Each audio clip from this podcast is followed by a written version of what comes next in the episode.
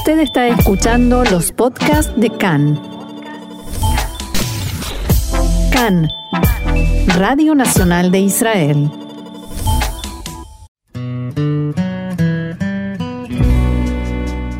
Conversaciones sobre judaísmo, un espacio para la expresión judía desde distintos puntos de vista. Y como decíamos al comienzo, desde el comienzo del programa, uno de los temas importantes de hoy, a pesar de la realidad y de las noticias, es Tu Bishvat. Por eso hoy estamos en contacto una vez más con el rabino Gustavo Zuraski. Tenemos el placer de hablar con el rabino Gustavo Zuraski, director de Keilat Netzach Israel en Ashkelon. Gustavo Shalom y bienvenido una vez más acá. Shalom, Roxana, ¿cómo andás? Muy bien, muy bien. Y por supuesto, siempre pidiendo ayuda para comprender mejor eh, y, más en profundidad este tipo de temas. Eh, y mi primera pregunta es, entiendo que nosotros no festejamos el año nuevo una sola vez al año. ¿Qué año nuevo estamos festejando hoy? Bueno, hoy a la noche comenzamos a celebrar el año nuevo de, los árboles. Según el Tratado de Rosh Hashanah existen eh, varios años nuevos y, y yo diría que, que en nuestra vida cotidiana nosotros celebramos varios años nuevos. Tenemos un año nuevo judío, tenemos un año nuevo lectivo, el que le gusta el fútbol tiene un año, un día en el que empieza el calendario o la liga de fútbol. Eh, cada persona tiene paralelamente varios años nuevos y en la tradición judía existe un día especial eh, que es el Año Nuevo de los Árboles, que es el día 15 del mes de Shvat, por eso se llama Tu Bishvat, eh, que originalmente este aniversario, este Año Nuevo, tenía un trasfondo netamente fiscal. O sea, eh, por ejemplo, la Torá prohíbe que se consuma la fruta de un árbol durante sus primeros tres años. Los primeros tres años el árbol da frutos, no se come la fruta del árbol y se permite su uso a partir del cuarto año. Tu sería la fecha que marca la edad del árbol. Eh, en, originalmente el día de Tu era un día que tenía un carácter netamente fiscal, con el correr de las generaciones, muy especialmente a partir del siglo XVII en Tzfat, eh, esta fecha se comenzó a celebrar eh, con un ceder, con cantos, con estudio, en los que se hacía hincapié eh, en la conexión del judío con los frutos de la tierra de Israel eh, y desde ya a fin de acelerar la redención. Eh, el, tema de que hemos sido o seremos plantados en la tierra es algo que aparece incluso en Shirat Ayam que, que leímos ayer en, la Torá. Mm. cuando el pueblo de Israel cruza el mar, dice, te viemo betitaemo bearna jalateja habrás de traer y los habrás de sembrar. Le pedimos a Dios que nos siembre en la tierra. Y por eso en la tierra de Israel, sus frutos y los árboles son como una metáfora de la redención. Ahora, en lugar de ponerse cada vez más viejo por una cuestión simple de paso del tiempo, este mensaje es cada vez más actual porque hablamos del cambio climático y de la importancia de los árboles y de reciclar y todo eso. ¿Tiene algo que ver? Eh, las fiestas van, van eh, renovando su sentido eh, con, el, con el correr de, de, las generaciones. La fiesta de Israel también. Eh, podemos pensar en, muchísimos ejemplos. A nadie se le ocurriría mil años atrás vincular a la fiesta de Pesas con, con un concepto relativamente moderno como de derechos humanos. claro. Y hoy día la fiesta de Tu eh, dado de que hay mucha conciencia ecológica, está muy vinculado a, a, la ecología. Eh, Israel es un, es un pueblo que sabe desde tempranas épocas de que son muchas las cosas que, que lo hacen trascender como pueblo, eh, y una de ellas es sembrar árboles.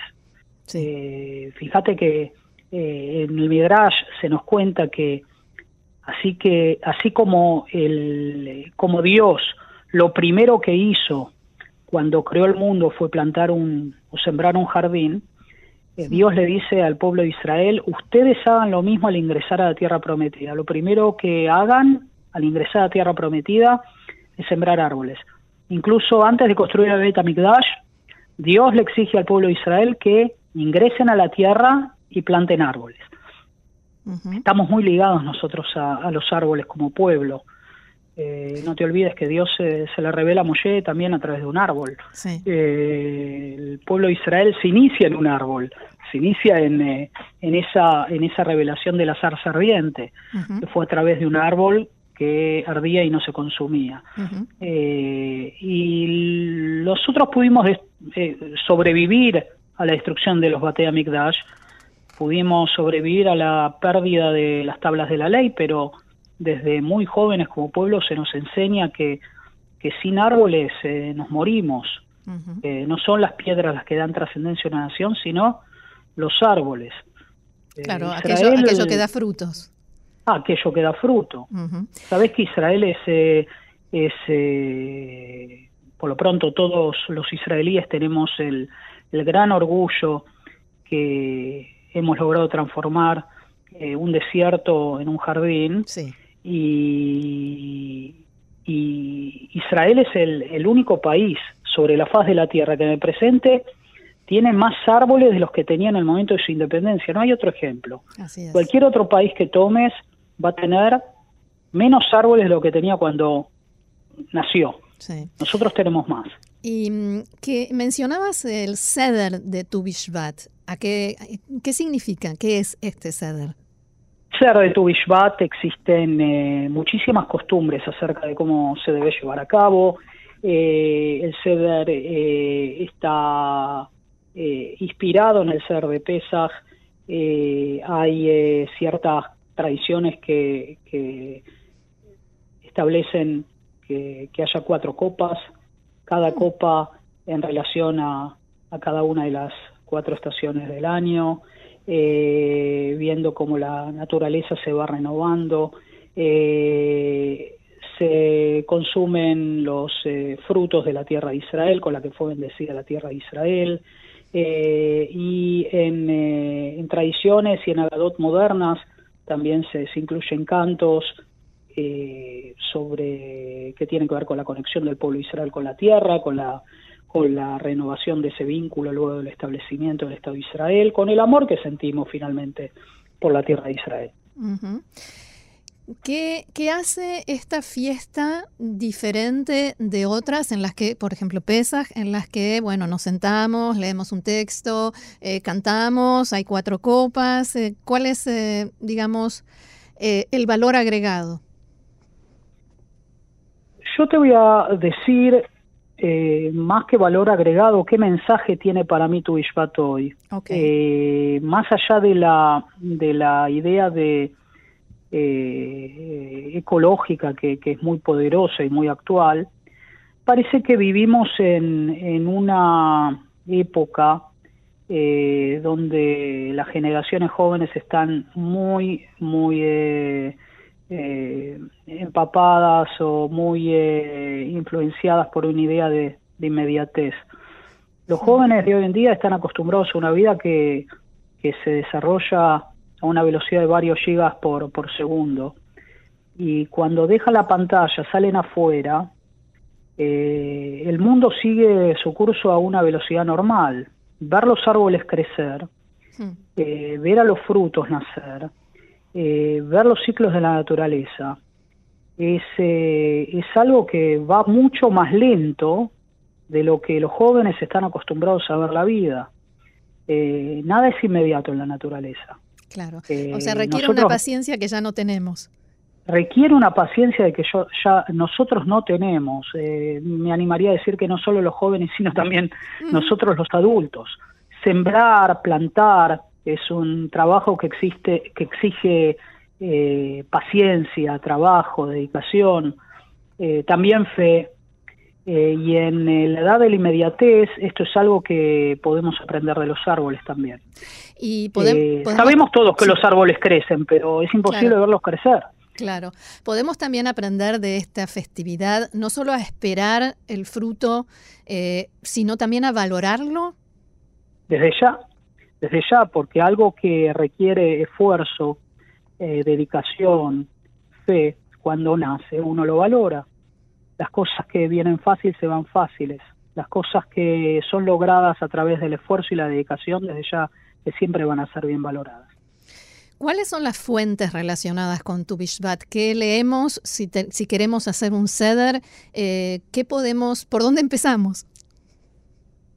Hay un montón de fuentes. Eh, me imagino que, esta no es la plataforma por la cual eh, yo la, voy a poder transmitir, porque la, la relación de Israel con del pueblo judío con la tierra de Israel eh, aparece ramificada en toda la literatura rabínica, en Midrashim, eh, desde ya que mismo en la Torá.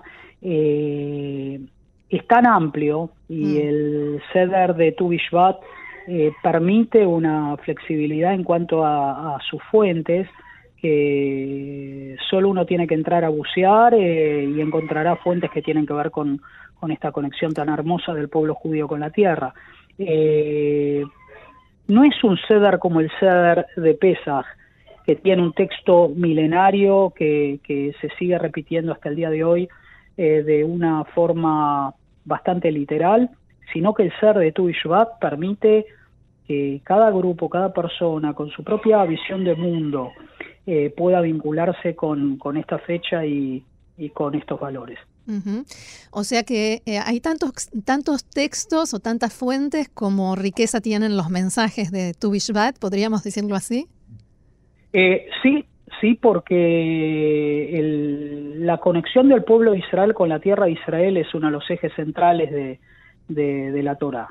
Eh, posiblemente a lo largo de todo el libro de los cuatro de los cinco libros de, de la Torah nosotros podemos encontrar esta conexión desde, desde Abraham vino eh, y hasta el ingreso a la tierra prometida eh, que, mencionaremos. Eh, bueno, el pueblo al final del libro de Barim está la entrada de, al ingreso de la, de la tierra y esto ocurrirá solo en el libro de, de Yoshua pero todo a lo largo de estos cinco libros vemos esta conexión presente, mm. el sueño, la nostalgia, eh, nosotros eh, eh, cuando leemos la Torá presenciamos siempre este deseo de, regresar y no en vano se llama tierra prometida, la tierra con la que soñamos y a la que queremos regresar.